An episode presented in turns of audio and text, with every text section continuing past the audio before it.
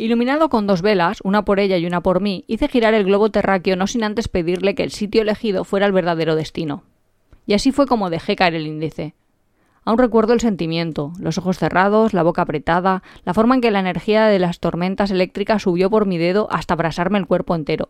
Frente a mí se hallaba el camino ofreciéndome recorrerlo sin miedo. Era como si tomara posesión de mí, incitándome a comer, beber, vivir y amar como si fuese siempre mi primera vez.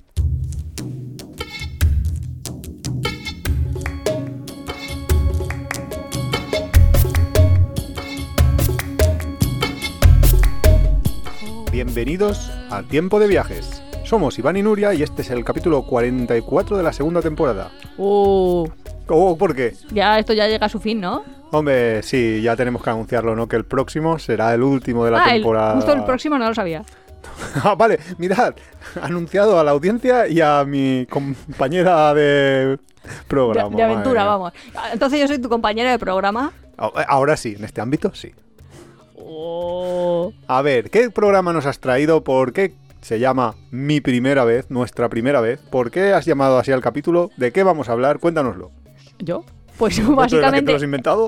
A ver, es que siempre Iván y yo tenemos que, pues, inventarnos capítulos, ¿no? Ir pensando de qué vamos a hablar en los próximos episodios. Entonces, cuando es un destino, pues está claro, es un destino. Pero ahora ya, como era verano... Y ya queríamos temitas más light, no meternos mucho no, en polémica. Ah, no, estábamos buscando, o sea, siempre pensamos de, ay, ¿dónde me gustaría ir? Y a veces sí que tengo envidia de la gente que va a poder ir a los sitios, que es envidia sana, ¿eh? Que va a poder ir a los sitios por primera vez. Entonces, como tirando un poco de ese hilo, pensé, ostras, que la primera vez siempre es diferente. Y es verdad que hemos tenido un montón de primeras veces en un montón de ámbitos. Entonces, ese sentimiento que en el propio texto también se, se decía de comer, vivir, beber, disfrutar, no sé. Sentirse Entonces, asombrado. lo de mi primera vez no va por... Vale, vale, vale, vale, vale. Yo entonces eh, vengo sin guion. Me- me- vale, tendría que rehacerlo. No, cuéntame cuál era tu percepción. Sí, aquí nosotros improvisamos como nadie. Yo iba por el sexo. Sí, hombre, sí, seguro que no. Qué tonto que es. como la canción del Lega. Mi primera vez de dos torpes entre flujos. No leí el Kama Sutra, solo miré los dibujos. El instituto, las primeras chicas, las primeras parties. Me desvirgaron en el parking de Spook Factory. La Claro, es que se me- esa es la primera vez que todos estamos pensando, hombre, cuando diré mi primera vez. Entonces no le vamos a contar nuestra primera vez a los... Pero un momento, un momento. A ver, La primera vez que podemos no destrozar a nadie en directo, pero ¿tú te crees que la primera vez da para contarlo una hora? O sea, no, es verdad, ¿tú es te crees que eso da para Eso una verdad, hora? Eso es verdad. Ahí estamos. Es que te haces autozascar, Iván, por Dios. Bueno, esto es tiempo de viajes, donde puedes bueno, donde pueden escucharnos pasar si de quieres. todo. oír Vamos a ver. hablar de viajes o yo qué sé. Hace mucho calor. Que el texto este, que de dónde viene, que eso que se nos había olvidado, porque con esto de, explicar de, qué vamos a hablar se nos ha olvidado, es del libro Viajar para Vivir de Alonso Vera, que en, los, en, las redes sociales se conoce, se le conoce como Pata de Perro, es un mexicano que ha viajado, y este es el libro que escribió después de su primera vez viajando, la haciendo una vuelta al mundo, que fue justo después de lo que ellos llaman la prepa, que es para nosotros como pues, antes de entrar sí, la a la PAU que universidad. dicen ahora, selectividad decíamos nosotros. Exacto. Pues eso es un poco el libro, o sea, que te cuenta un poco su, su vuelta al mundo, su visión, su el cambio que sufrió en, en ese tiempo, etcétera, etcétera. Así que, ahora ya, sí, podemos hablar De la primera vez. de nuestra primera vez. Empezamos por el principio, principio. Cuéntanos, ¿cuál es la primera vez que viajaste o que te sentiste viajando? Claro, es que ese es uno de los problemas que yo veía. Mm, a ver, ¿cómo definimos te- tu primer viaje? Porque claro, tu primer viaje podría ser el día que tus padres te cogieron y te llevaron desde el hospital hasta el- hasta tu casa, o la primera vez que saliste de tu pueblo, o la primera vez que hiciste un pequeño viaje, ¿sabes? O sea, pueden haber muchas definiciones. Entonces yo estaba ahí pensando, mi primer viaje, ¿cómo, cómo definiría yo viaje? En el sentido de...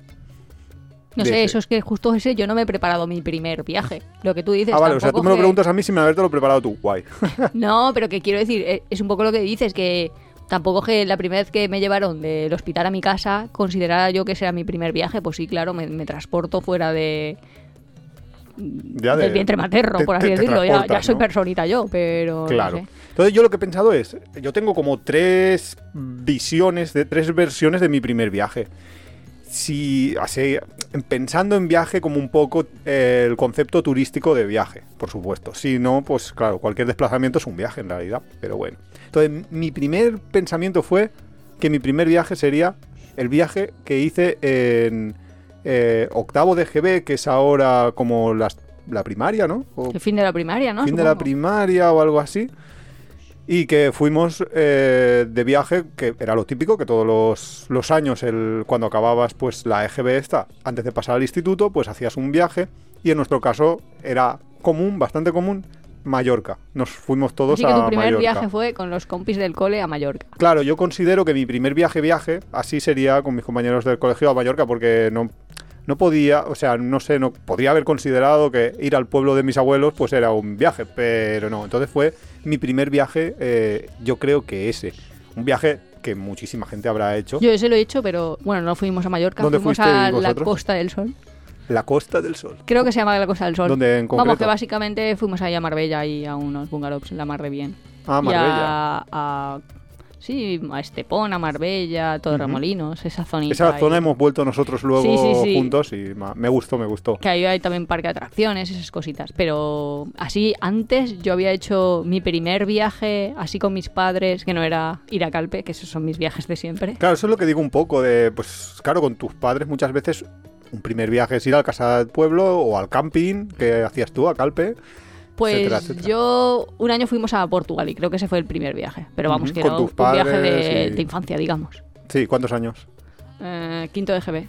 En- cuarto de GB, iba a pasar quinto, 10. Diez 9 años. tenía, un 9. Que me acuerdo que tú me contabas que después, cuando nosotros fuimos a Portugal por primera vez, ya juntos, ya después de ese viaje de 10 años, cuando Nuria ya tendría pues 24, 25, decía que lo que recordaba de Portugal era que la gente iba en motocarro.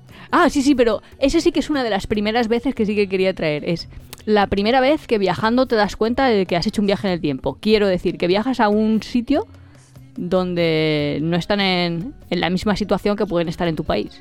Ya. A mí en Portugal eso me pasó, como que...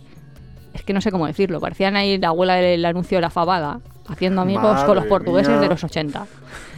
Si eras portugués en los 80, Bueno, o, o- o también puede ser al revés, porque simplemente lo que denota es que ha avanzado muy rápido. Porque sí, ahora sí. Nos, nos han alcanzado, quiero decir. O sea que se sí, puede porque ver por las dos fuimos partes. nosotros ya con Nuria Pero Mayor, ya, ese ya sentimiento sí que no lo hemos tenido a veces. De ir a un sitio y ver como el mundo muy rural. Sí, bueno, como el mundo a otra velocidad, etcétera, etcétera. Que luego en el fondo también es verdad, es que claro, la comparación a lo mejor de una ciudad en un país desarrollado a un mundo rural en un país sin desarrollar mm, no es justa. Debería de ser más bien el mundo rural con el mundo rural, ¿no? O la ciudad con la ciudad. Y entonces no hay tan grandes diferencias. Hay diferencias, por supuesto, pero, Pero no hay son muchas no diferencias. son tan tan grandes. Ya, pero Claro, pero cuando tú vas por ahí, no sé dónde, porque ya todo se sabe que yo geográficamente... eh, está mal ubicada. Pero que hay por ahí bueyes de agua, mujercitas ahí, no sé, eh, en el mundo rural, rural que dices tú, que están ahí Sí, cultivando como en arroz. Tailandia, Myanmar y cosas así. Sí, que puede ser en varios de esos países. Eso es diferente a, a lo que tú ves. Sí, sí, tu sí. primera vez te llama mucho la atención. Y luego, en cambio, lo que está diciendo Iván, que pueden haber cuatro países que lo tengan y, y lo Y y se- sea comparable. Pero sí que es verdad que la primera vez, es que la primera vez te paras y haces fotos. Sí que es cierto que sí nosotros es ya no tenemos sensación. bueyes de agua. Esa es una sensación de primera vez. Sí, que a sí, nosotros sí, nos sí. da de primera vez, te sorprende tanto que te da como para una foto. Luego ya lo ves y dices, pues vale. No sí, sé. pero- sí, sí que es cierto que aquí se han sustituido pues los bueyes, que yo me acuerdo que mi abuelo me decía que tenía que, que utilizaban los bueyes para la agricultura, se han sustituido por máquinas y allí todavía siguen los bueyes porque es más barato, aunque la eficiencia, la productividad sea menor, pero sí. Claro, pero por ejemplo, en esa asociación de ideas de la primera vez y te sorprende cosas de Asia, ¿cuál dirías que es tu primera vez o, o llegas a, te- a- a identificar el recuerdo en un mercado nocturno? ¿Cuándo fue mi primera vez en un mercado nocturno? Pues fue en China, porque nuestro primer viaje a Asia Antes que a... No, a Tailandia no. No, primero fue China. En 2010, Tailandia no fue hasta 2012. Entonces, mi primer recuerdo en un mercado nocturno es en China. Y sí que es cierto que el... mi recuerdo así, de mi primer recuerdo es hostia, ¿esto como no lo han inventado en España? Sí, es que es como ¿Por vivir en la feria. Claro, es que, claro, sí, sí, justo es. Todos los días tienen el equivalente a lo que aquí solo tenemos los días de feria o los días De de, Navidad o- sí. o de fiestas patronales o algo así, que es mogollón de gente en la calle, muchos puestecitos en la calle. eh, por supuesto, para nosotros, además es hipereconómico, con lo cual para ellos también es económico, pero no tanto como para nosotros. Eh, entonces es como una forma de vida y además, sobre todo en esos países que hace tanto calor y ahora mismo aquí hace un porque estamos grabando en plena ola de calor, que ya sabéis que hoy es hoy hay una ola de calor. Para los que mm, lo estáis oyendo en diferido quizás sea sorprendente, pero nosotros estamos aquí a 40 grados, entonces ¿por qué vivimos de día en los países occidentales cuando podríamos vivir de noche, como los como ya se han adaptado otros países. Es un poco estúpido quizás es- eso. Y a mí me sorprendió y me chocó el decir, ostras, si hay otra manera de hacerlo. Es, es, es ese choque, sí. Sí, ese, esa. O sea, yo creo que tú estás hablando con un viajero. Nosotros, todos los viajeros que nos están escuchando, piensas en mercados nocturnos y es que te dan unas ganas de viajar. Sí, lo veíamos el otro día, veíamos Mucha gente un coincide eso. ¿Te acuerdas que veíamos un vídeo de Javierzo en, en YouTube? Y decíamos, ostras, es que yo me iba ahora mismo. O sea, si pudiera. Si pudiera traspasar la tele, es que estaba yo allí ahora mismo. Y, y si tú. O sea, y. sí- que envidio un poco lo que decías tú antes. La gente que todavía no ha vivido su primera vez en un mercado nocturno porque puede llegar a tener Eh, eh, ese. Es una envidia. Cualquiera de vosotros que nos esté escuchando, si todavía no lo ha, no ha descubierto, luego que nos cuente cómo, cómo ha sido su reacción, qué es lo que le ha parecido. No sé, si le ha gustado. Es que en Valencia en fallas, en un martes cualquiera. Valencia en Fallas, en Carnavales Cádiz, Sí, sí, sí, es- Pamplona ahora en San Fermines. Es la fiesta, la calle y la comida. Sí, Esas justo. Es esa, esa sensación impresionante de, de mucha gente, mucha fiesta, muy. Que habrá gente que no le guste, que le guste más estar tranquilos, pero bueno, no sé. Eh, Para mí es una parte esencial del viaje. Pero bueno, yo estaba contándote todavía mi primera vez, mi primer viaje y todavía te he contado solo uno de mis tres posibles primeros viajes. ah, pues bueno, era- cuenta, yo que tenía ahora por asociación de ideas había encontrado otra primera vez, así que luego. Ah, bueno, pues si quieres ir tú, No, no, pero no, vamos. va, va, va. A ver, y todavía te estaba contando que ese viaje de fin de curso de octavo de GB eh, fue una- un viaje llenísimo de anécdotas en el cual, eh, entre otras cosas, nos pasó que nosotros que éramos una escuela pública mm, típica de un pueblo, no sé qué, no sé cuántos, tuvimos una deserción. Una deserción es que alguien se fue. Casi, que alguien casi se queda. Tuvimos un, En Mallorca. Además, hay que pensar que era el típico alumno repetidor. Estábamos en octavo de GB y este chico creo que tenía ya, que había repetido dos veces. Era el típico así más mayor que nosotros, había repetido ya un par de veces. eh, eh, no era, a ver, porque en aquel momento, y por lo menos en el contexto pueblo de las afueras de Valencia no existían el bullying ni cosas así que ahora se hablan tanto, pero era el típico, pues un poco así que siempre te hacía una broma un poco más pesada, un poco tal, y este chico se nos puso a llorar el último día y dijo algo así como, yo me voy a quedar aquí, yo me voy a esconder, no me subo al autobús porque yo aquí he sido feliz. Oh, O sea, lloro. después de una semana de, va- de vacaciones que a lo mejor nunca había tenido, nunca había visto cómo era un, un sitio así de fiesta, se, se derrumbó, se dijo, ostras. A mí eso me pasa a final de vacaciones. Y de hecho me pasa bastante de no quiero volver, no quiero volver. El no Lloro querer que no quiero volver. muy, muy... Sí. ¿Qué dices? Hola, soy una señora de 40 años. Vuelvo en el fondo porque me da la gana. Pero estoy llorando porque no quiero volver a mi casa. No quiero coger ese avión. Ya. Y cuando encima tú te quedabas, De- era como, wow. Yo me quedaba es porque era la, eh, ya, porque era en la vuelta al mundo y, y Nuria se tenía que volver y yo me quedaba de viaje. Y... Sí, sí que yo he pasado ahí controles de aeropuerto que el hombre ya me decía, pero... ¿Pero qué te pasa? ¿Está bien, señora? Es- de hecho, es habitual ahí que nosotros normalmente tenemos una relación súper buena y en los viajes hay guay y tal. Y los últimos días es cuando empiezan a haber más rocecillos, que no llegan a ser ahí como Pero pelear. en verdad ¿no? es porque estamos potros es porque como los estamos niños, en plan, que no, queremos. volvernos, joder, Sí. ¿por qué habrá que volver? Ya, antes cuando estábamos diciendo lo del mercado nocturno y cómo es la vida por la noche y cómo los países de calor eh, deciden tener vida nocturna, me he acordado de una primera vez súper diferente, que es la primera vez que nos pilló de lleno un ramadán. Ah, claro, Además, un ramadán en uno de los países... Dubai. Sí, En un país que no es el que más fuerte se pone. a ver, no es Arabia Saudí, pero... Pero es fuerte también, sí, sí, sí. Y nada, que como fuese, es que fue un choque bastante grande, porque primero no pasó nada porque llegamos ya por la noche, entonces llegamos por la bueno, noche. bueno, eso hay que contarlo. Nosotros, espérate, porque hay mucha gente que ahora dice, me voy a Dubai, que no sé qué, Dubai yo, muy yo chulo, a la gente que me dice muy voy a guay". bajar a... No, Y, y de hecho hay muchos famosos que yo creo que les pagan para que s- como o les financian o algún tipo de cosa para que digan que viven en Dubai o quieren vivir en Dubai, que se compran una casa en Dubai, bla bla bla. Pero yo estoy seguro de que ellos no sufren lo que es Dubai realmente. Y no lo digo ya por el Ramadán, por el tema cultural, sino por el tema de que es una ciudad en mitad de un puñetero desierto. y es que hay mucho desierto, ¿no? Es un poco desierto. Claro. Nosotros volvíamos en ese viaje, que paramos en Dubai porque en aquel momento la vía más barata era volar vía Dubai. Nos habíamos ido con unos amigos a Kenia.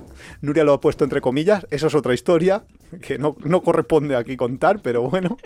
La Pero primera bueno. vez que un viaje hace que amigos se conviertan No, en... no, no, no. Ahí éramos No. muy amigos. Y, te- y luego Pero fue más adelante, por, otra, por otras primeras veces que no, no vienen al cuento. Pero la cosa es que eh, habíamos ido a Kenia y Uganda y luego volvíamos en vía Dubai y estuvimos, pues teníamos una escala de 24 horas total, que eran como las... Se me hizo largo, dormimos allí dos Sí, noches. O sea, que sí, sí, más. sí, algo más de 24. También creo que lo hicimos a propósito, como para ver Dubai, porque no teníamos ni idea de, de, de- de lo que nos esperaba en pleno verano, que era agosto, en finales de agosto en Dubai con Ramadán. Entonces llegamos tranquilamente con nuestro avión, veníamos de un sitio donde se estaba hacía calor, pero Que era Kenia, ¿eh? pero, pero era soportable.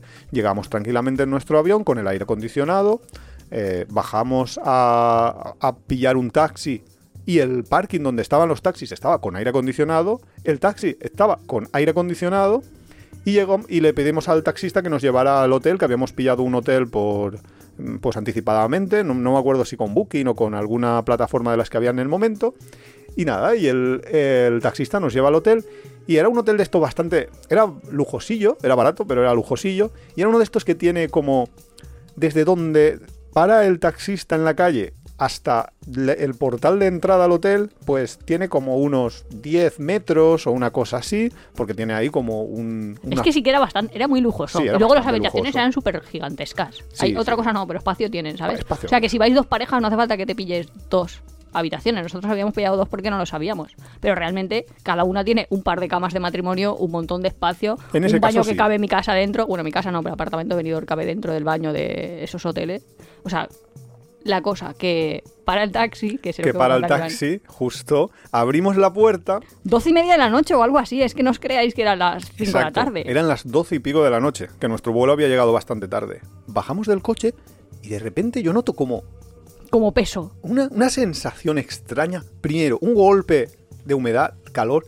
En serio, nos mira, yo creo que nos miramos todos entre nosotros y dijimos, corred hacia el hotel, insensatos. Hacía un calor, unos 40 y muchos grados a las 12 de la noche. Es que sale calor de, de tierra hacia ti, ¿sabes? Sí, te despedía calor el suelo. Era, era una sensación de, esto, esto no puede estar pasando, ¿qué es esto? Claro, eh, imaginar al día siguiente salir a recorrer la ciudad, a querer ver eh, esos edificios, eh, rascacielos, etcétera, etcétera, caminando encima, que nosotros no somos de pillar taxis para ir aquí allá. Claro, si tú eres de pillar taxis y Pero vas es que además tampoco de parking en parking, tiene mucho sentido porque ya estábamos en la zona centro y entonces teníamos que ver, pues como Sí, las sí. tres callecitas del centro. No puedes coger un taxi para ir a, a tres la- portales. Oye, pues yo lo recomiendo, mira. En Dubái yo lo recomiendo. Pero quiero decir, llega un momento que la marina esa que tienen ellos, que no sé cómo le llaman, la ribera, la marina o lo que sea, donde los barquitos. Taxista, 100 metros. Solo tiene la línea recta 100 metros, por favor. Lo que sea, le pago lo que sea. Pero es que encima, claro, para ellos era súper normal. Pero para nosotros era, no podías comer, que vale, porque es Ramadán, pero es que no podías beber, que es- ya llegó. Ya. O sea, esa sensación es una primera vez muy, muy, muy, muy, muy. Como dijéramos, Dura, abrupta. dura Sí, era. Dura. Y que hace que a mí, cuando ahora la gente me dice, pues yo vivo en Dubai o yo me el profesor de inglés en Dubai, yo pienso, madre mía, con tu pantero gomas. No, lo que pasa es que muchas veces no lo saben, porque esto es como todo. O sea, dentro de los condominios, o sea, dentro de los edificios, Claro, ahí se vive muy bien, tal, claro. No digo yo que no puedas vivir lujosamente y bien. Pero es que es la nada. Es que es, es que, Ya, es un desierto, es que es un es que desierto, es que... mirarlo en Google Earth, ¿eh? es que es la nada. Total, que esa...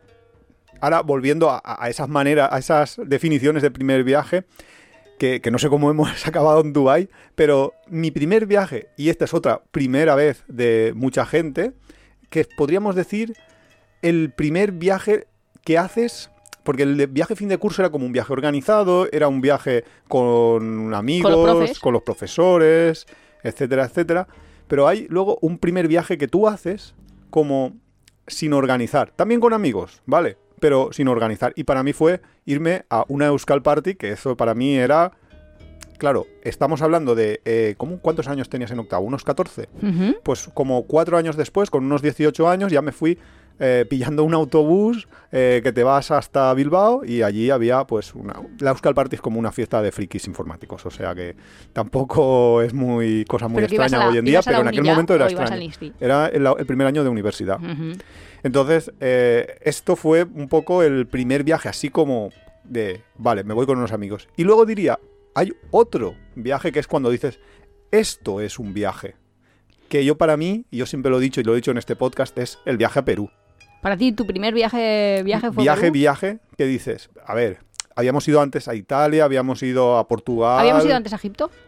No, no habíamos Ah. ido todavía a Egipto. Eh, entonces, para mí, bueno, al- Habíamos ido a sí, Egipto sí que habíamos Egipto, ido, porque creo. Egipto fue en 2004, pero Egipto era un viaje organizado. Entonces no lo cuento. Viaje, viaje es en plan que yo lo hago yo. que, que eso lo hemos, lo hemos creo que lo hemos contado ya por aquí, que yo le dije a Nuria, oye, nos vamos a Perú y Nuria me dijo, Allí donde se come. Es que es verdad lo de, pero en Perú ¿dónde vamos a comer? Como si... Es verdad, es esa idea de, pues eh, ahora lo pienso y me parece como súper tonta esa pregunta de... claro, súper básico, pero en aquel momento que nunca habíamos hecho como un viaje que te pillaras un vuelo Y, y llegaras estás allí perdido de la mano de Dios. y Hasta aquí ha llegado. aquí estamos. Entonces sí que fue un poco la sensación esta de... de- Sí, pues ese viaje no me da a mí la sensación de he estado perdida. O sea, que No, supongo si que lo yo, no, yo no he hablado de sensaciones de estar perdido. Yo lo que he hablado es de un primer viaje que te lo organizas tú completamente y que nos vamos tú y yo solos. O sea, en plan, eh, es el primer viaje como tal, de, como de aventura, exploración, no organizado, etcétera. Y las sensaciones, un poco cuando llegamos al aeropuerto de Lima, nosotros habíamos leído un poquito sobre, sobre Lima, sobre que era peligrosa, lo típico que te van a decir siempre, de todas las capitales, de todos los países en general de Sudamérica, que son peligrosos. Y a ver, pues sí, tiene su peligro en determinados barrios. Entonces nosotros llegamos a Lima y nosotros lo que habíamos leído era que había muchos timadores eh, entre los taxistas, haciendo amigos entre el gremio de taxistas. Y nos habían dicho que lo que nunca tenías que hacer te- era salirte del aeropuerto, que en el aeropuerto mismo eh, comprabas, o sea, pagabas el taxi y te llevaban porque eran los taxis oficiales, pero eran mucho más caros. Y nosotros, ¿qué hicimos? Pues, evidentemente, Hombre, caminamos hasta fuera del a aeropuerto. Iván y Nuria. Tú da una orden y yo sigo la contraorden. Ve, Que, es que eran más caros. espíritu de contrariedad ha llevado al extremo. Si te dicen una cosa, pues ¿qué vas a hacer? Y entonces, pues nada, llegamos al aeropuerto, salimos del aeropuerto y allí nos encontramos con un taxista ah, un poco mayor que tenía... La verdad es que esa primera vez, Iván lo está contando, salimos del aeropuerto, era por la noche también, yo no sé qué manía, casi todos los vuelos llegan por la noche o cómo está. Los baratos. Es que es- sí, es que suele pasar eso también, que los vuelos, los horarios de los vuelos cuentan mucho para el precio que, que se les Pues pone. el caso, que llegamos allí y entonces un señor dijo, bueno, pues así, súper educadamente, como hablan ellos, que siempre te hablan de usted y todo eso, que si quería que, no- que nos llevara.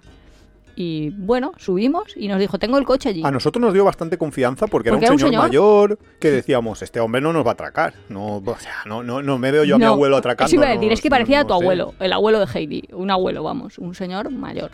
Y nada, nos llevó. Lo que pasa es que nada más coger el taxi, paró en una gasolinera y dijo algo así como, ¿me podéis adelantar tanto dinero? Y nosotros, ¿Cómo? Sí. nos está pidiendo dinero y acabo de llegar a este país, pero bueno, va.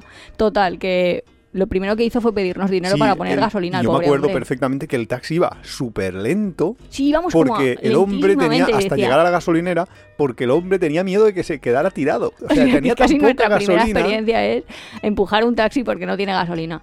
Y Menos nada, mal que no fue así. Ya pusimos gasolina, el señor Sí, nos ya nos llevó ahí a un hostel. De hecho, el señor me pareció súper... Eso también como la primera vez en la que ves las diferencias de clase tan marcadas que a lo mejor yo en mi mini burbuja española nunca las había vivido. El señor, como le adelantamos un poco de dinero, dijo, pues voy a comer. como que no había comido en todo el día. O sea, como que ellos hacen ahí un desayuno. La verdad es que me pareció como...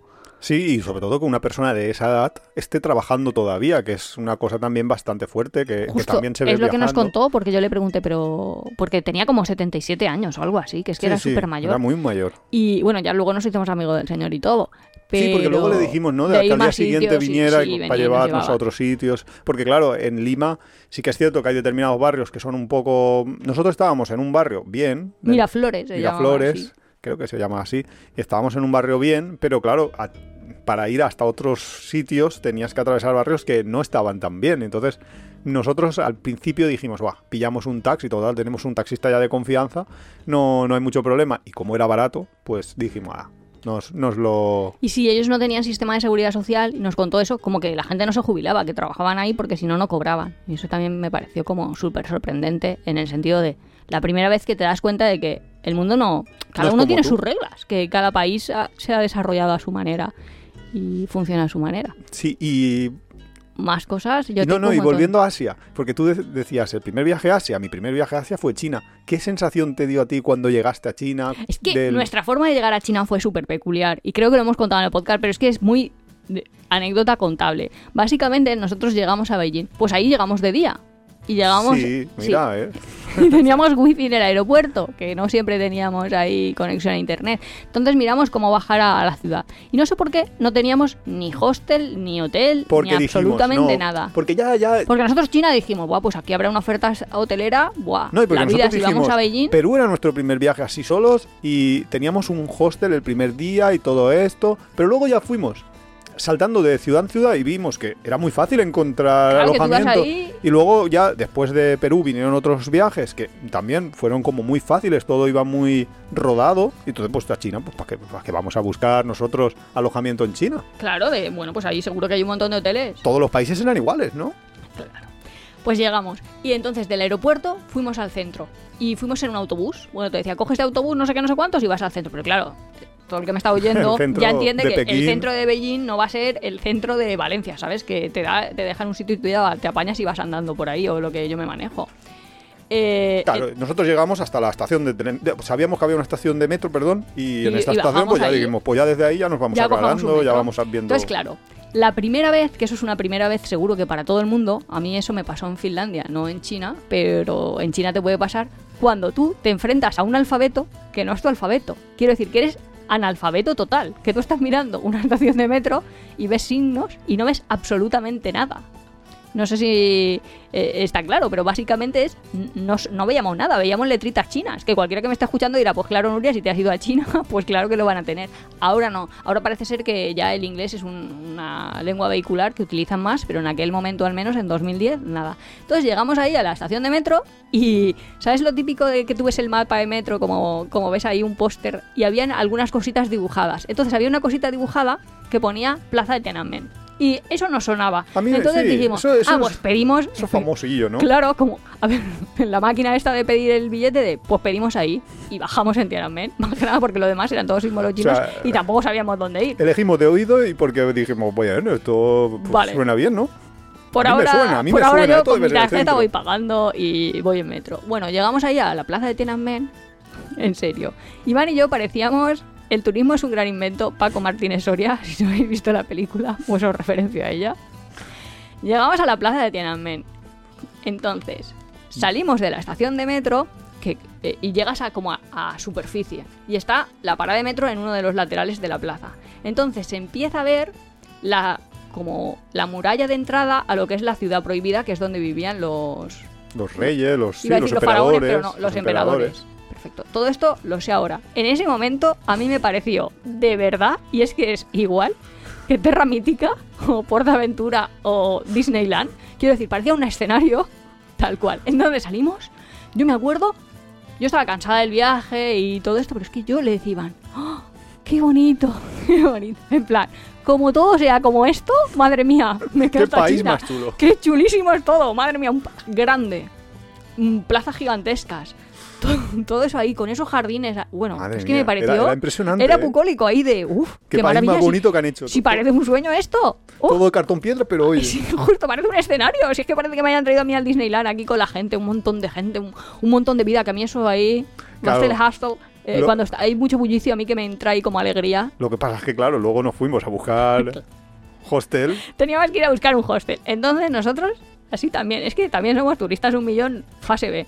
Decíamos, bueno, pues da igual, como el euro estaba fuerte, quiero decir que todo nos parecía más o menos Sí, todo bien era de barato en precio. aquel momento. dos- Pues vam- vamos a un 2010. hotel, vamos a un hotel y pedimos una habitación, no una habitación ahí de superior, pero cualquier cosa. Claro, claro, claro.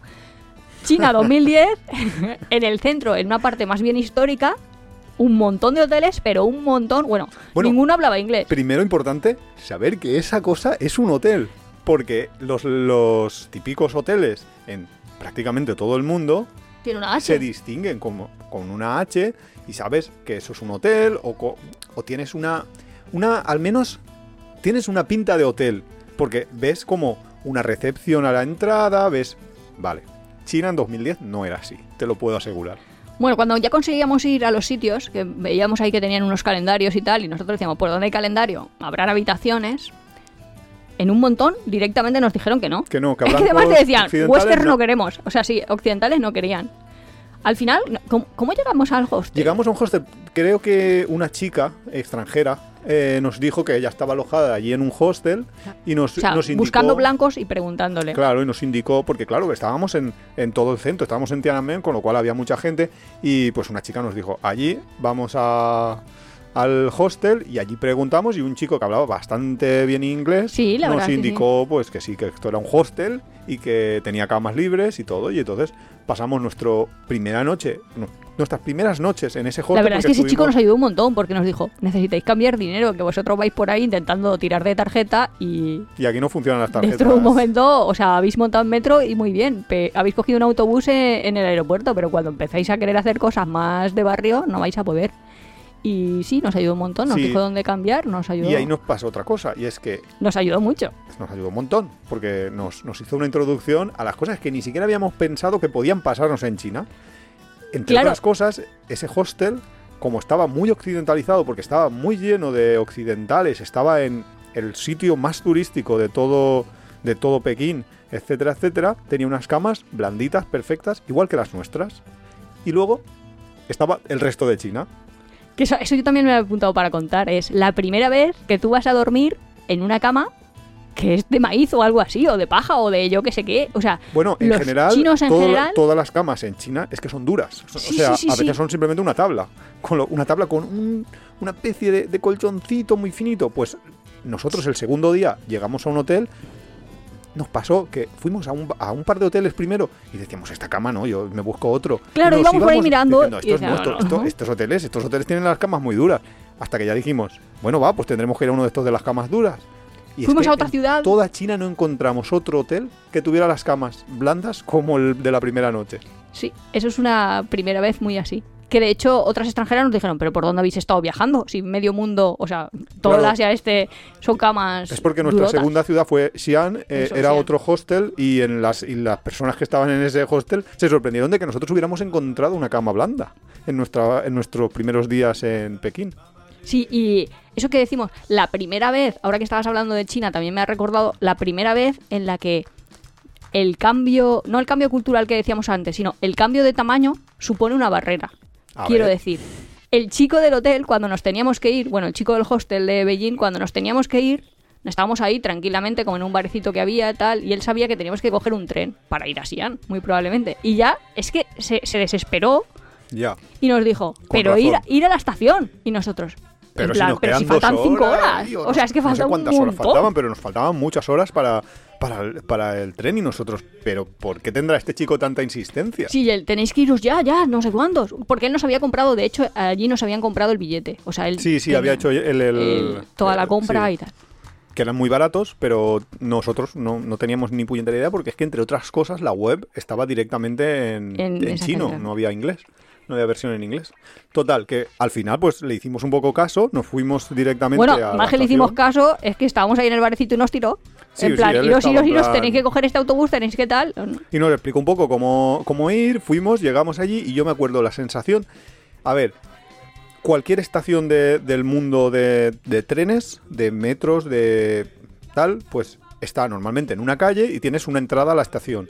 Vale, pues nosotros, el autobús, nos dejó, es que no me acuerdo si era la, no sé qué estación concreto, porque en Pekín hay muchas, pero el... Estación este, ¿no? Bueno, no sé. No me acuerdo. El- lo, lo importante es que el autobús nos dejó al otro lado de la calle.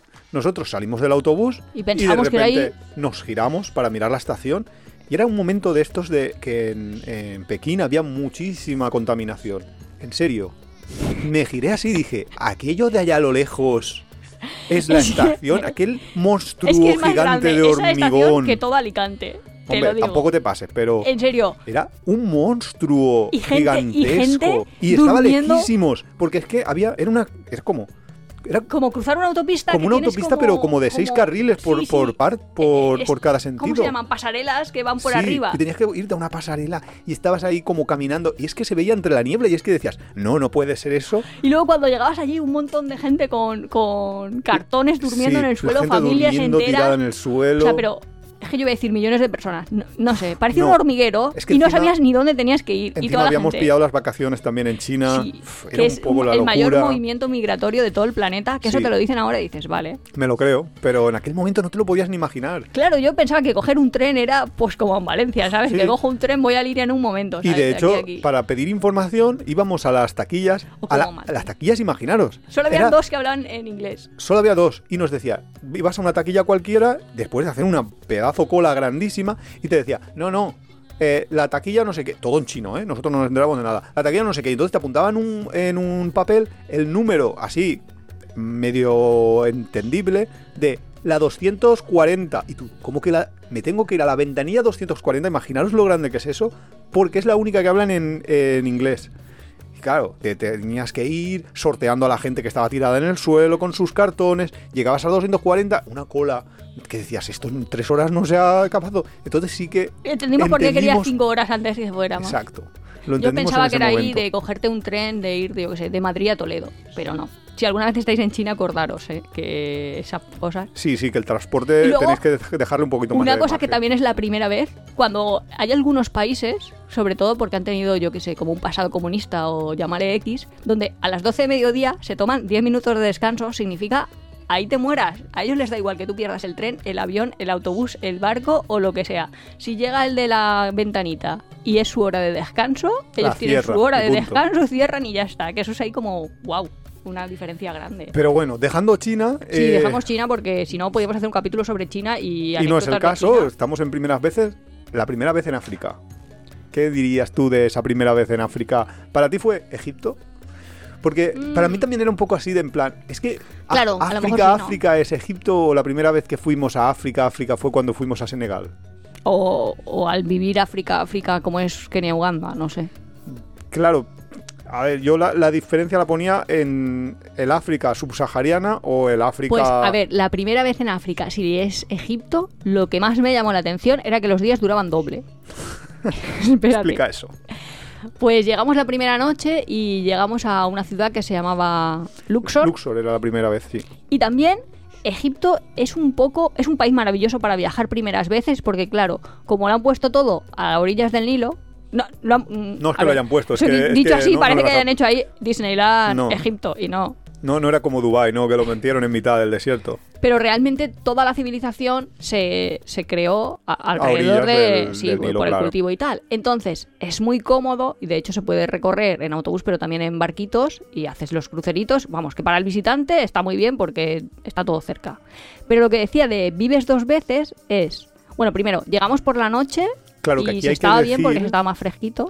Sí, aquí hay que decir que Egipto, eh, este primer viaje a Egipto lo hicimos eh, con un viaje organizado porque en aquel momento, que era 2004, en, en aquellos años era muchísimo más caro irte y comprarte un vuelo que todo un viaje organizado como hicimos de, no sé si estos eran de 12 días, pues es que te costaba más un vuelo, solamente el vuelo, que es una cosa que hoy en día nos parece un... en plan, no, no me lo puedo creer que esto pasara. Pues sí, había una, una especie de mafia entre las compañías, los turoperadores, las compañías aéreas, etcétera, que hacía que no pudieras tú comprarte un vuelo, que los vuelos estaban reservados prácticamente, era antes de la democratización de- del, del volar, y estaban reservados prácticamente solo para viajes de negocios, de tan caros que eran. La cosa es que nosotros llegamos y era por la noche y la imagen un poco como Tiananmen, pero en pequeñito. Sí. Quiero decir, sí que veías ahí enfrente los templos, de Luxor este, Sí. eh, iluminados, bueno, sí, estaba chulo. Pero lo que decía de lo que más me llamó la atención, aparte que luego por la mañana los visitabas, era que para poder hacer las excursiones y no morir de calor y que la gente no se te deshidratara y ya acabaría falleciendo, pues eh, lo que hacían es, te levantaban súper pronto por la mañana, Sí, rollo como a las 5, sí, una cosa así, algo recuerdo. así, Porque a las 6 salías ya. hacías una excursión, volvías, estabas ahí en el barquito, que ahí había piscina, o hacías siesta, descansabas en tu camarote, lo que Vamos, fuera. nosotros siempre nos hacíamos la siesta. Sí, y luego por la tarde la siguiente excursión, ya Sí. cuando era Cuando ya bajaba el sol, Entonces cada día era menos es calor. lo que dice Iván. Hemos estado como 12 días en Egipto, de los cuales a lo mejor 8 eran dentro del barco, no no lo recuerdo, estoy hablando de Sí, memoria. creo que sí que fue así. Luego los últimos cuatro Pero te dejaban esos días te cundían doble, porque hacías como dobles excursiones. También es verdad que fuimos en verano y había un montón de horas de luz, pero esa sensación de, oye, que un día puede ser doble Sí. si te levantas muy pronto, luego haces siesta y luego lo súper cómodo de que te lleven y te traigan. Sí, que, que tú estás en tu hotel barco, así entre comillas, y tú no te mueves, es el barco que se mueve y de repente estás en otro sitio. Entonces eso es bastante cómodo, también pasa en los cruceros y demás, es bastante cómodo para, para alguien viajar. Yo lo que recomendaría, si alguien quiere viajar a Egipto, así ya, nota tal, aunque haremos un capítulo ¿A de Egipto, si alguien quiere viajar a Egipto, yo lo que recomendaría es tú el la motonave, te la puedes, eh, aunque vayas por libre, mucha gente mm, va por libre y no lo hace, no, no pilla motonave, pero tú la puedes incluso eh, contratar y simplemente eh, pagas como si fueras uno más del, del- de los que van en la excursión que se organice, pero siempre las plazas libres pues las venden y tú te la contratas, la pagas, tú vas por, por tu cuenta en las excursiones y ya está. También otra opción son alquilarte solo los barquitos de vela estos, las falucas estas, no me acuerdo cómo se llaman el nombre de los que hay en el Nilo en concreto, y también pueden haber hasta con camarote y de todo y, y es una opción muy cómoda y no sé por qué muchos viajeros que van a Egipto se empeñan en hacerlo por carretera cuando además es mucho más peligroso. Pues así, primera vez, no primera vez, pero una cosa que me sorprende a mí de los viajes con respecto a la vida normal es la cantidad de veces que te transportas en barco, barquita. Sí, es verdad. Falullita, Aquí, no aquí en Alicante, decir. y eso que estamos al lado del mar, no, normalmente no tomas ningún barco. No. Hombre, puedes ir, o sea, de hecho en la propia ciudad hay ahí como, como un barquito que te lleva a un centro comercial o hay gente que tiene barcos y sale los fines de semana, pero no es una cosa ahí No de una una cosa- forma de transporte. De hecho, yo creo que es una cosa turística. O sea, más bien que lo sí, hacen pero los no como medio de transporte. Y luego dentro de primeras veces, yo tenía un montón de primeras veces que son así como primeras veces catástrofes. A ver, ¿qué catástrofe te ha pasado a ti? Bueno, catástrofes no, pero por ejemplo, pues cosas que a la gente le podrían dar miedo eh, cuando les pasa. Pues la primera vez que tienes un problema de salud más o menos serio. Hazme claro, eso es, hombre, no es una catástrofe, es una cosa que mm, te pasa y que tienes que solucionar. ¿Y cuál es tu primera vez de Eso estaba pensando de, yo capaz que se lo digo y Iván dice, pues si nunca nos ha pasado nada. Yo solo me he roto una mano, un pie, o sea, Pero eso no son cosas graves, eso son roturas. Eso yo lo veía hasta fracturas de miembros, total. fracturas de miembros, Accidentes resfriados, de motos, nada. eh, diarreas, ese tipo de cosas son cosas absolutamente normales que te deben de pasar en la vida normal, pues te pasan también en el Diarreas hemorrágicas hemos tenido un montonazo. Bueno, con cosas que pasan, que nunca has acabado en un hospital. Bueno, vale. Pues que las personas normales, jope, nosotros conocemos gente, y no voy a decir nombres porque sí, no me han dado porque, permiso. porque algunos son famosillos No, de... que no me han dado permiso. de las redes Que a sociales. lo mejor gastan seguro y cogen ahí un taxi o una moto o hasta irse a un hospital, no sé qué, no sé cuántos, por, yo qué sé, problemas febriles súper banales Sí, sí, sí. O, o diarreas, pero... Gastan seguro es que llaman al del seguro. Nosotros tenemos siempre comprado el seguro, pero nunca lo usamos porque no vaya a ser que luego a la próxima nos quieran subir el precio. En fin. Pero yo qué sé, Oye, así. Pero una cosa que me ha sorprendido antes, cuando estábamos hablando de China, tú has dicho, la primera vez eh, quitando de Finlandia, que es un alfabeto diferente. A ver, en Finlandia, ¿qué alfabeto diferente tienen? Que me ha sorprendido a mí un poco. Tampere, eso. Finlandia. Sí, sí, atención. Tampere es Finlandia. Pues sí. ahí cuando tienen, no tienen un, unas letritas diferentes. No, ahí lo que tienen son unas palabras muy largas, pero las letras son No las sé, pero yo estaba ahí como que en una estación de autobuses no sabía para dónde tirar. Pero Tenía esa sensación de raras, "Ey, no sé para dónde. Pero ir". no, no. En Finlandia, dejémoslo claro, el alfabeto es el, el mismo que el nuestro. Algunos acentos extra o algunas cositas, pero, pero más o menos es el mismo. Pues a ver, eh, primera vez de más cosas así como catástrofes. Pues de pronto no, no llegar a destino. Me acuerdo una vez, A ver, porque cogimos un ¿de qué tren y era por la tarde y teníamos que ir, llámale a X, a un sitio de estos de frío, nieve, viaje de diciembre. Y entonces no sé por qué, Iván, bueno, yo me dormí, Iván se pasó la, la estación. Total, que de ah, pronto vale, ya sé seguimos. dónde estás hablando. Pues cuéntalo a la audiencia, porque si no, no lo sabré yo. Porque tú, tú te acuerdas de un poco. Vamos a ver. Estábamos en Rumanía. Eh, era justo antes de iniciar la vuelta al mundo. Yo empecé en Bucarest, empezamos juntos, Nuria y yo, y empezamos a ir desde Rumanía en tren hacia, pues hacia Budapest, era el sitio donde Nuria ya se volvía a casa. Entonces en, en Rumanía estábamos, no me acuerdo cómo se llamaban los, los dos pueblos entre los que estábamos, pero era justo en Nochevieja. Eh, era, de hecho era el día 30, era, al día siguiente era Nochevieja, y entonces, claro, había muy, poca, muy pocos alojamientos que tuvieran ya disponibilidad por esas fechas con nuestro presupuesto, claro. Eh, con presupuesto ilimitado todo es posible. Entonces, eh, el problema eh, era que nosotros pillamos un tren de un sitio a otro y con la mala suerte de que yo estaba despistado, Nuria se durmió y nos pasamos la salida. Yo en cuanto oí el nombre de la parada, esa que, ah vale, ya me he acordado, era Sibiu, eh, pues me pues, dije, Nuria, Nuria. Y Nuria, entre que se despertaba, que cogíamos las mochilas, que estaba el tren No, atestado. es que ya se estaba moviendo. Cuando yo me desperté, por lo menos. Claro, bueno, se, se estaría a punto de mover ya, el tren ya había partido. Entonces, ¿qué pasó? Que vino el revisor a, a, a decirnos, bueno, no es que vino a decirnos, nos pidió los billetes, vio que nos habíamos pasado de la parada y nos empezó a decir que eso no se podía hacer, que no sé qué, y nosotros, pero que nos hemos pasado, que yo quería haber bajado. En Si yo Sibiu". tengo el hotel en Sí. el otro sitio. Claro, y encima el, el tren, la siguiente parada era dentro de una hora. Que la- Y decía, madre mía, pero que hemos cogido aquí el tren más... El tren rápido. Sí. Y entonces, claro, el revisor lo que quería básicamente era un soborno. Sí, pero la cosa es, nosotros entonces llegamos en mitad de la noche, en mitad de la nieve, en mitad de las navidades profundas, Claro. a una ciudad donde no teníamos nada reservado ni nada Claro, de nada. eh. Y era ahí como, wow, ahora tenemos un, Un poco pequeño problema. miedo de- Y esa es como la primera vez, pero ya Iván lo resolvió. Bueno, de hecho todos lo resolvimos. Sí, eh, bueno, encontramos un, un Sí, lugar. Fuimos a uno que habíamos ido, de hecho. Sí, porque, Porque, justo de hecho es fuimos que a habíamos ciudad ido que ya para habíamos atrás. ido. Sí. Realmente habíamos ido para atrás. Y entonces pues acabamos allí y luego la Nochevieja fue genial porque había una fiesta, unos Básicamente conciertos. eso nos apalancamos con gente. Estuvo muy bien, con lo cual, pues mira. No hay mal eh, que por bien no venga. Eso es la sí. primera vez que un plan, que algo no sale como habías planeado. Claro, es un poco el susto ese de, de tal, porque nosotros su- suel- solemos tener bastante suerte. Eh, que, o, Todo el mundo no tiene sé, suerte, ¿no? Sí, pero que normalmente lo que planeábamos y lo que acaba siendo más o menos se parece. No, nunca hemos perdido un vuelo, por ejemplo, que eso muchísima gente ha Nunca perdido. hemos perdido un vuelo y una vez de suerte, porque perdimos el de vuelo. pura suerte, de sí. hecho, nos dormimos y todo. Sí, Y vez lo habíamos perdido, solo que el vuelo se había retrasado, lo habían cambiado, entraba por otra puerta y es donde nosotros estábamos durmiendo en el aeropuerto. O sea, carambola que te mueres. Sí, es que fue un vuelo. Nosotros veníamos desde Sudamérica y hacíamos escala en Madrid. Pero claro, había- estábamos destrozados. Después de un vuelo de mogollón de horas, llegamos a Madrid y en Madrid había que hacer una escala de unas seis horas, una cosa así, para coger el vuelo a Alicante. Y claro, eh, ¿qué pasaba?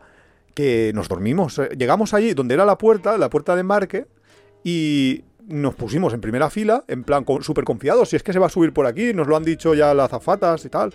Nos quedamos allí dormidos y resultó que mientras estábamos durmiendo, el- eh, la puerta cambió. Con lo cual todo el mundo se fue de allí, a nosotros nos dejaron tan tranquilitos durmiendo plácidamente y cuando nos despertamos miramos el reloj y decimos, se ha vaciado la gente Claro, creíamos que lo habíamos perdido. Porque, lo, porque ya se habían ido, porque se habían subido al tren. Y no, es que habían cambiado la puerta, se había, Y había habido un se había retrase. retrasado, pero súper raro, porque era un, un- eso, un enlace Barajas-Alicante Sí. y a lo mejor se había retrasado como tres Una horas. hora no, dos, no sé básicamente lo que nosotros creemos es, ese no fue y cogí, fu- fuimos en el siguiente, pero Pu- vamos, no ser, lo pero- habían cambiado. Pero el caso es que, Que tuvimos la suerte suertúsima. si no, ya, ya no podríamos decir que nunca hemos perdido un vuelo. Yo la primera vez que me perdí sin dinero, sin billete y sin nada, porque yo intento no perderme de Iván, claro. Explica por qué.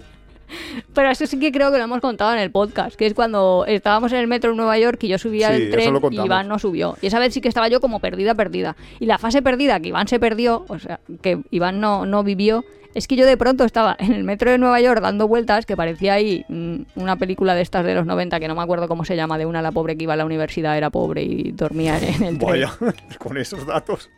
Bueno, quiero decir que llegó un momento que volví a mi parada, que era mm, Museo del Sexo, esa era nuestra parada.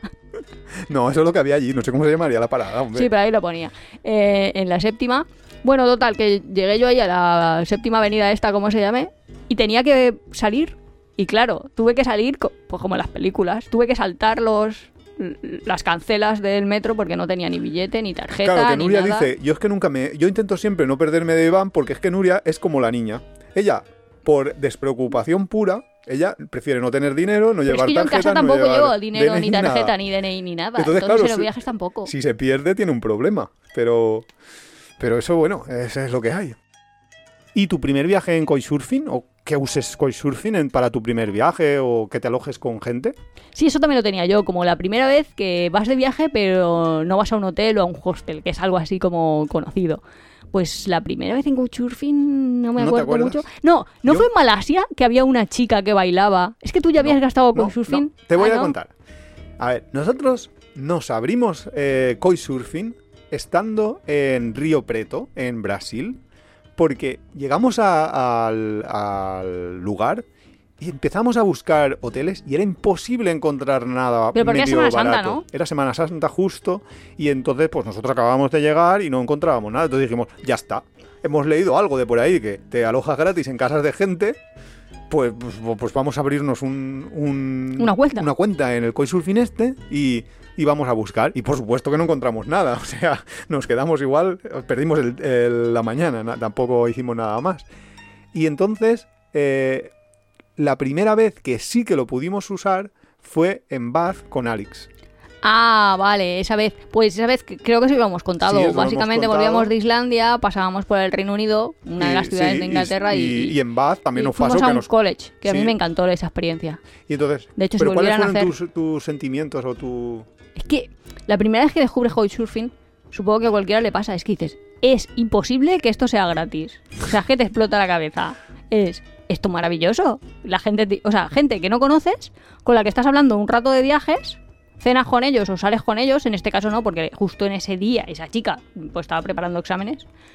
Pero es una maravilla, vamos, yo lo, lo recuerdo perfectamente. Por eso después también nosotros nos hemos hecho host, nos hemos hecho Claro, hasta que, anfitriones. hasta que ya Couchsurfing se ha decidido a cobrar, pero bueno, en fin. Sí, pero que es- estoy ayudando a alguien que está viajando, que me parece como estupendo, a cambio me está compartiendo su experiencia que me claro, hace es que viajar a eso mí es una cosa interesante Es una cosa y, y que que me luego a veces también te motiva a hacer cosas O- o en tu conoces propio cosas. lugar. Claro, porque nosotros, por ejemplo, teníamos una laguna rosa, justo, bueno, está en Torrevieja, está ahí como a menos de una hora. Nunca se nos había ocurrido ir porque es que no sabíamos ni que existía y entonces vinieron unas couchsurfers y nos, Nos dijeron, y ir ahí. Pues, pues claro, nos motivaron a y poder luego ir la a- Alice a está de Malasia, también hicimos couchsurfing en su casa. Sí, ¿Esta era de Malasia? No, esta de donde... de Taiwán, pero bueno, Ah, vale. Iba a decir, no, no, eso era otro país. vale. Pues eh, lo que pasa es que esa nos hizo poco caso. La vez que ya gastamos couchsurfing más días, más de un día. Claro, es que en el viaje a Taiwán sí que lo, lo utilizamos nosotros en pareja bastante, porque básicamente Taiwán es caro. Taiwán no es tan barato como China o no es tan barato como el resto del sudeste asiático. Y entonces sí que sí que intentamos ir un poco de couchsurfing por eso, para, Para bajar presupuesto. para bajar el presupuesto. Y luego nos también descubrimos lo interesante que es, no solo para bajar el presupuesto, sino también para conocer otra, otra cultura desde otro punto de vista completamente diferente. Que en esto yo lo que me acuerdo es también el primer viaje en solitario. Para mí, mi primer viaje en solitario fue el inicio de la vuelta al mundo. Que ya hemos contado un poco cómo empezó todo, que empezó. Empezamos juntos desde como viajando por. empezando en Bucarest en concreto. Y ya nos íbamos hacia Budapest. En Budapest, Nuria se quedó. Se, se quedó, no, perdón, yo me quedé. Ella se subió a un, a un tren, se fue hacia el aeropuerto y yo me quedé solo. Y me quedé así con la sensación de. A ver, un poco como, ostras, espérate, que ahora estoy solo. Que si me pasa cualquier cosa, pues estoy solo. Si hay algún problema, estoy solo. Era un poco una sensación ahí de vacío. Pero, Pero, yo tenía una- lo mismo porque yo realmente volvía a casa y volvía sola. Sí, sí. Yo lo entiendo desde tu punto de vista. Yo hablo desde el punto de vista mío del viajero. que era un plan. Ostras, espérate, que esto es mm, un poco diferente. Pero enseguida te haces. Y sobre todo, enseguida encuentras más gente. Porque no sé qué pasa yo- cuando viajas solo, que encuentras muchísima más Eso es lo gente. que yo creo, que yo sola, sola, sola nunca he viajado. O bueno, seguro que he viajado porque uno Has de los iniciado días... un viaje sola, pero luego no estás sola. Claro, pero por ejemplo, en uno de... que antes hablábamos de que yo lloraba un montón porque tú te quedabas. No sé si... eh, esa vez que te- tuve que Sí, hacer... sí. Es que no me acuerdo, pero que hacía Singapur, no sé dónde, no sé Ya, dónde, Singapur, que hacía que yo ahí eh, eh, eh, el salto. Que por abaratar tuviste que pasar por Singapur tres veces. Sí, vamos. Pues ahí yo me caí de, la- de- yo me caí en el, aero- en el aeropuerto. eh, cuando vas a coger el avión después de ya ¿De facturar? sí después de todo pues tienes que ir como en un autobusito pues en ese autobusito yo tuve un accidente bueno básicamente que me caí Yo tuve un accidente en autobús. Sí, básicamente. Es que pesaba un montón la mochila, pero como yo la pasaba ahí como equipaje de mano, pues iba ahí como. mm, Como hacer como que una mochila te pesa 3 kilos, pero igual te pesa 20 kilos. Entonces, no, no sé, yo me moví ahí como ligeramente y me caí. Total, que casi me atropella un autobús de esos. de- Madre mía, en serio. Si te llegan a atropellar. Y acabas... Pues me muero ahí y tú no te das cuenta hasta Yo- no sé cuántas horas después. Claro, yo me, qued- me hubiera quedado así alucinando porque primero, no sé con quién hubieran contactado, porque con tus padres no. Con los tuyos tampoco, no sé, la verdad es igual que era yo la, no la- sé. la blanca perdida en ese aeropuerto. mía. Bueno, total, que enseguida conoces gente, es lo que tú dices. Sí, sí, sí, es que súper... Que no es ahí de viajo solo, viajo solo. Sí, yo creo que es porque hecho, cuando estás solo es más fácil encontrar gente que está sola. Entonces enseguida haces como más piña, no sé cómo decirlo. Y sí, y es difícil hasta viajar solo. Y luego tenía yo mis líneas estas de la primera vez que nos pasan cosas chungas. Es la primera vez que sufrimos un robo. Ah, y sí, un sí. robo como tal diría que fue en Buenos Aires. En Argentina, Buenos Aires, sí. O la primera vez que tienes un problema con un vehículo. Y algunos son como muy, muy Ya. tontos. Porque algunos, ahora lo pienso y es, va, se solucionan súper fácil. Como se pincha una rueda y estás ahí como súper mega preocupado y total, en el sudeste asiático o en Kenia, que nos pasó, Sí. es tan fácil como que te cambien la cámara o que te cambien la cubierta. Una de esas dos cosas un se tienen que hacer. mecánico en esos O países te la no es como- recauchutan. ¿Se dice así? Sí, sí, sí. Pero que no es tan caro como en estos países. En, en Europa es carísimo meterte en un mecánico y allí será carísimo para el estándar de vida local, pero para... No, y todo es arreglable. Porque aquí se rompa lo que se rompa es tienes que cambiar la pieza. Claro. Y allí se rompa lo que se rompa es vamos a arreglarlo. Sí, se busca la vida. Y luego también tuvimos ahí como las primeras veces con problemas con la moto, cuando la moto no frenaba, pero en verdad sí que frenaba, pero es que nosotros apagábamos el motor o... Sí, bueno, sí, sí, con Iván son- tenemos ahí... Son problemas que te pueden ir surgiendo. que ahora me salen un montón. O sea, nos pasan un montón de veces, pero cada vez que tengo un problema con una moto pienso, va, se va a arreglar seguro. Claro, son, son. Es darte cuenta al final que todo es arreglable, que todo se soluciona. Y hay un dicho en Valencia que. Dinés y collons, pero para las ocasiones. Que básicamente es dinero y cojones para las ocasiones. Que es en plan, hay veces que tienes que solucionar un problema pues gastándote dinero y no tienes otro remedio y otro que lo que tienes que es echarle valor y ya está y se solucionará y así es la vida que a veces pues nos metemos aquí nos hacemos unas pajas mentales sobre los problemas que luego no existen porque eres capaz No, más o menos de lidiar con ellos Hombre, la experiencia sí que te enseña a llevarlos mejor, pero lo más chulo de las primeras veces es eso que te sorprende Claro. o, que te parece tan diferente. que hay tantas primeras veces de la Así primera que vez que disfrutar vas a un de todos los viajeros, selva, sí, de todas playa, vuestras a- primeras veces. La primera vez que vayas, espero que nos pase, que vas a una playa y notas que el agua no refresca, Claro. sino que hace un calor. hay miles de primeras veces que debemos de, de ir descubriendo. Ojalá descubramos alguna este Eso, año. yo he dicho, espero que nos pase, pero luego lo pienso y digo, bueno, pues que si te pasa estás en ese, en ese mar de, de Tailandia que casi que te envidio yo. Sí, yo también. Así que con En envidia nos vamos. Hasta la Hasta próxima. semana que viene el último.